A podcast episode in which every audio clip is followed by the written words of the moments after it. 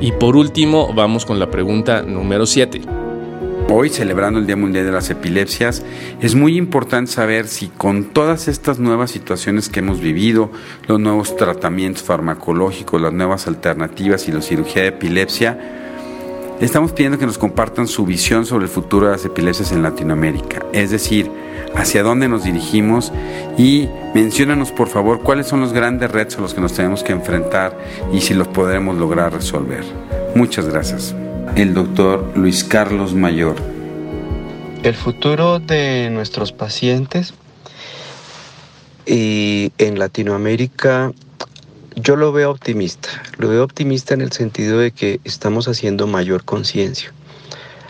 Ah, en los últimos años hemos logrado gracias a colaboración del caso de México eh, y de otros países, em, el que estemos avanzando, tengamos eh, mayor conocimiento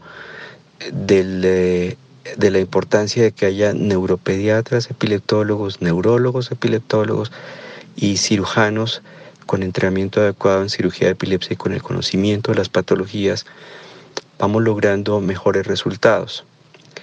Y en esto veo progresos, veo progresos en algunos países que anteriormente no ofrecían eh, mayor opción a los pacientes, como el caso de, diría yo, Perú. Perú viene eh, mejorando, eh, Ecuador. Y en todas mis anteriores preguntas, olvidé Brasil. Brasil es un país que yo aprecio muchísimo, en donde obviamente hay una también gran diferencia que ocurre como en toda Latinoamérica entre las zonas rurales y las urbanas, pero con unos epileptólogos excelentes, con grandes centros, en donde hay un eh, buen, buen conocimiento de qué es lo que hay que hacer. El gran reto está en que logremos hacer algo más homogéneo en cuanto a preparación y educación de los pacientes, educación de los eh, colegas y necesitamos eh, varias, varias cosas. Uno, a dar un gran conocimiento de epilepsia tanto en niños como en adultos a todos los médicos en cada uno de nuestros países. Incluyen pediatras, médicos generales, internistas, eh, para que se entienda que la epilepsia es una entidad en donde hoy en día hay buenas opciones para los pacientes y su calidad de vida debe ser buena, normal. La otra brecha es obviamente hacer un más énfasis en los programas de neuropediatría y de neurología de adultos sobre epilepsia, mejor entrenamiento en electroencefalografía y en reconocimiento de crisis, tener eh, más centros donde podamos eh, formar eh, neuropediatras y neurólogos de adultos en epilepsia, igual que con los cirujanos. Y esa sería mi primera tarea, enseñar, enseñar, enseñar, mostrar videos, eh, dar conferencias a todos los colegas que quieran aprender y hacer énfasis en cada una de las escuelas ah, de formación de médicos, de las facultades de medicina. La otra, pues, ah, algo que para mí es eh, y algo fascinante es enseñar electroencefalografía, hacerla lo más fácil posible, porque en esto hay sobreinterpretación, pero también hay gente que desconoce patrones electroencefalográficos adecuados. Hacer el énfasis en las dietas, en las combinaciones de, medicamentos, en remitir los pacientes y ah, tenemos que irnos a las zonas rurales, a las ciudades pequeñas, en donde tenemos que mostrar que hay posibilidades. Eh, concientizar nuestros sistemas ah, de salud de que los medicamentos, si se regulan precios, tienen precios bajos, son asequibles a la comunidad, baja el costo a mediano y largo plazo en el sistema de salud. Y esa sería mi brecha y mi ah, gran esfuerzo para Latinoamérica.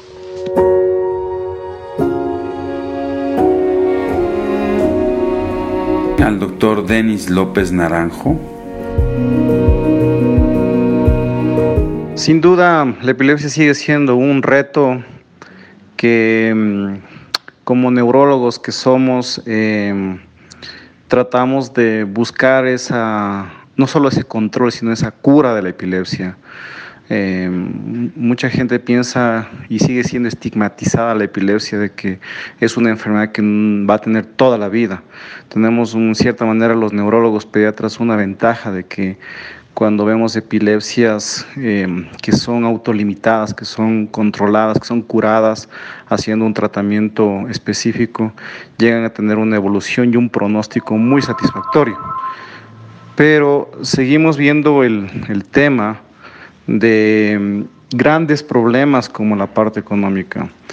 En Ecuador específicamente eh, ha habido un avance eh, muy significativo, muy relevante ya que tenemos muchas herramientas de diagnóstico como el video electroencefalograma, tenemos la resonancia magnética nuclear del cerebro con protocolos de epilepsia y mm, con todos los especialistas que hoy en día cuenta nuestro hospital, nuestro país, el abordaje se hace en cierta manera un poco más fácil, podríamos decirlo. Pero sigue siendo ese reto, eh, yo no pierdo nunca la, esperanza de que algún momento vayamos a tener un control más, eh, con un porcentaje más adecuado, en, independientemente de los tipos de epilepsia.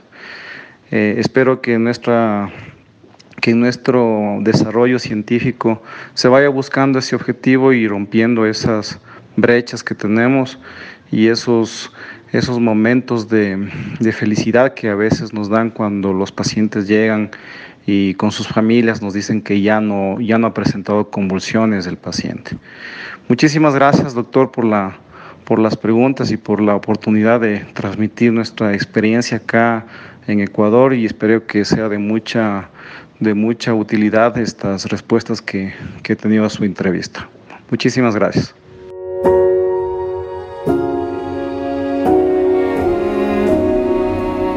A la doctora Miriam Mercedes Velarde. La perspectiva es que realmente estamos avanzando. Lo hacemos de manera segura, lenta, tenemos otros tratamientos. Lo que nos falta es educar más a la población para romper todos los, los estigmas que tenemos sobre la epilepsia, pero además tendríamos que lograr, a pesar de que en nuestro país tenemos lo que se llama el sistema integral del seguro, ¿sí?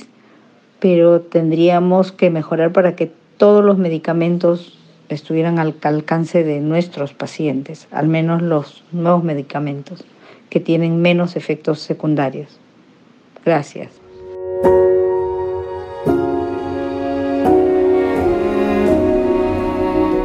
Gastón Schmidt Bacaflores. Creo que respecto al futuro de las epilepsias en, nuestro, en, mi país particularmente nos quedan muchos retos. Desestigmatizar la, el concepto de epilepsia, quitarle em, todo ese componente animista y, mágico que tiene la epilepsia, lograr, em, lograr que los medicamentos eh, sean adecuados a, cada tipo de epilepsia y uno puede escoger adecuadamente el, tipo de, medicamentos según la epilepsia de cada, de cada, de cada paciente. Esto implicaría eh, disminuir los costos de, llegada de los, de los nuevos medicamentos. Em, sin embargo, eh, considero que en este tiempo hemos logrado ciertos, ciertos avances porque se ha comenzado a realizar algún otro tipo de, de, tratamientos, aunque sean de, forma anecdótica, como, como la dieta cetogénica y la cirugía de epilepsias.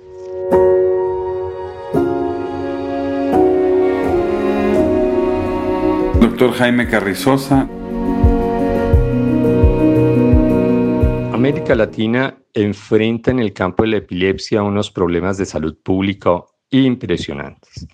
Seguimos teniendo muchas causas sintomáticas prevenibles de epilepsia. Me refiero ahí a el cuidado prenatal, perinatal con la asfixia neonatal y la prematurez, la parte de infecciones tipo neurocisticercosis y otras infecciones eh, parasitarias y no parasitarias de origen tropical, la alta accidentalidad automovilística, la violencia inusitada en muchos de nuestros países que dejan como secuelas personas con epilepsia. Nuestro enfoque debería ir encaminado a cómo reducir gran parte de esas causales de epilepsias prevenibles y que no solo dependen del sector médico, sino de un sector de trabajo conjunto. Con ello lograríamos reducir probablemente cerca de la mitad o un poco más de la mitad de la incidencia de eh, enfermedades um, que producen epilepsia causadas por uh, situaciones completamente prevenibles.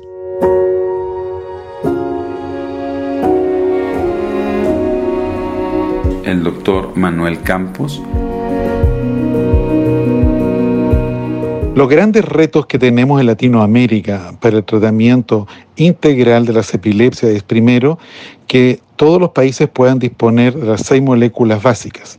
Fenobarbital, fenitoína, carbamazepina, liberación prolongada, ácido valproico, liberación prolongada idealmente, así como la motrigina y levetiracetam. Dado que algunos de estos medicamentos son de costos más elevados, lo ideal es que toda Latinoamérica pudiera comprar estos fármacos a través de la Organización Panamericana de la Salud, OPS, como se realiza también con los fármacos para el SIDA y otras patologías. Eh, además, realizar un entrenamiento para los médicos tanto especialistas como no especialistas de la atención primaria, para que ellos sean capaces de diagnosticar y tratar a las epilepsias logrando con esto un control de dos tercios de todos los pacientes. Tercero, lograr identificar el tercio de pacientes de epilepsia refractaria para rápidamente realizar en ellos resonancia magnética cerebro y estudios prequirúrgicos para ver si son factibles de realizar una cirugía para curar su epilepsia, dado que el éxito de la cirugía de la epilepsia, dependiendo la causa, puede dejar entre un 60 a 70% de los pacientes, sean niños o adultos, libres de crisis para toda la vida tenemos ahí el reto importante de crear conciencia tanto en los neurocirujanos como en las personas de que la cirugía de la epilepsia es una gran herramienta. Pero no tenemos que descuidar la otra parte, que son las comorbilidades de la epilepsia, tales como eventualmente problemas cognitivos o problemas del ánimo que pueden afectar a las personas que tienen crisis epilépticas. Recuerden que los fármacos antipilépticos no son antipilépticos, lo que hacen es estabilizar las neuronas para que los pacientes no tengan crisis. Realmente los fármacos son anticrisis y nosotros, nosotros y los pacientes tenemos que saber por qué el paciente tiene crisis epiléptica, cuál es su causa, porque el pronóstico y tratamiento depende de la causa de la epilepsia.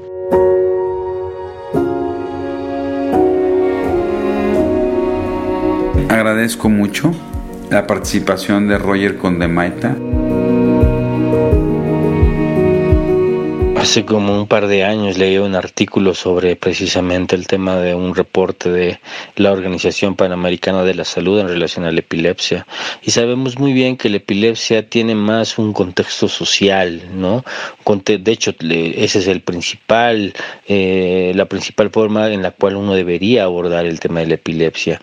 Em, desde el punto de vista antropológico, eh, segura y social, antropológico y médico, este podemos, eh, bueno, vemos que la epilepsia sí afecta a diversos, diversos em, niveles de la vida de un individuo, ¿no? Y más en un niño, puesto que como sabemos en un niño niña, eh, la familia es la que indudablemente eh, se verá alterada en relación a su dinámica y otros aspectos, ¿no? Sin duda alguna en estratos sociales elevados, esto se hace algo más difícil, fácil de manejar.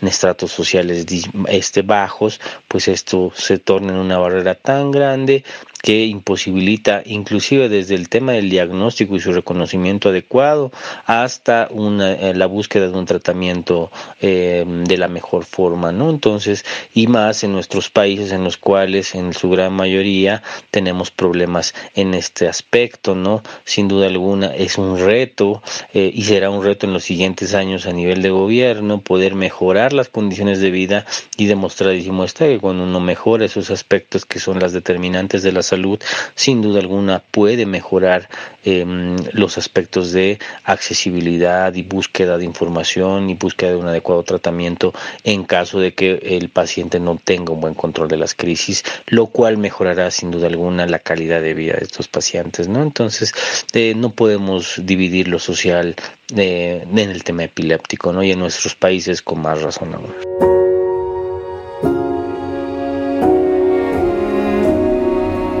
Agradezco muchísimo ¿no? a todos mis compañeros y amigos que se tomaron el tiempo de podernos ayudar, sobre todo en esta, en esta visión de cuáles son los retos más importantes en Latinoamérica, que yo trataría de dividirlo básicamente en tres o cuatro grupos. El primero es en seguir favoreciendo ¿no? que, como diría el doctor Arturo Carpio, la atención primaria en Latinoamérica pudiera ser una mejor detección, una detección mucho más temprana de las crisis y poder ofrecer, como bien decía Jaime, ¿no? en su momento, un tratamiento eh, por lo menos con los cuatro medicamentos básicos, ¿no?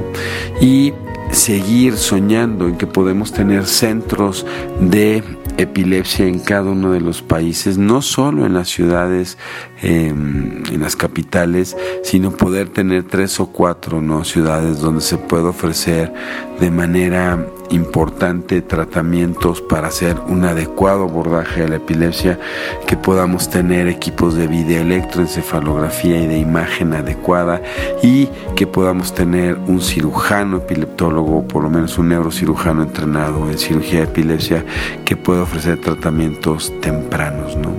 También de la misma manera en estas... Em, clínicas de atención integral, tener gente que pueda hacer tratamientos y seguimientos, no solo, por ejemplo, con dieta cetogénica, con nutriólogos, sino también tener psicólogos y gente especializada ¿no?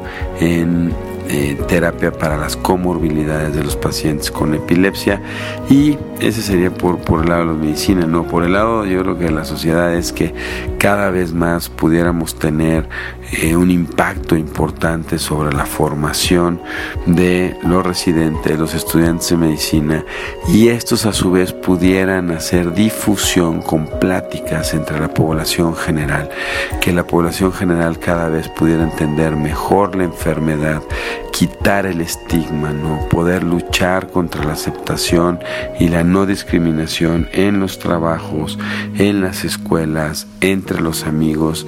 Este, creo que eso sería, sería increíble que lo pudiéramos lograr. Yo creo que un gran reto es cómo podemos, ¿no? Establecer una, una conectividad a través de las redes sociales y con esto, como la app que ya hicimos, que es eh, más control epilepsia, ¿no? Seguir difundiendo, eh, poder tener apps de controles. Cada vez la utilización de teléfonos inteligentes en la población latinoamericana es mucho mayor y podría ser una buena manera de mantenernos en contacto con ellos. Y por otro lado, realmente logrando, ¿no? Que, que nuestras autoridades escuchen lo importante que es asegurar que no se da en todos los países latinoamericanos, asegurar que por lo menos los cuatro antiepilépticos básicos puedan tener una adquisición libre ¿no? y segura en nuestros pacientes y que esto definitivamente eh, impacte sobre el control, la calidad de vida y la mejoría de la atención en nuestros pacientes con epilepsia.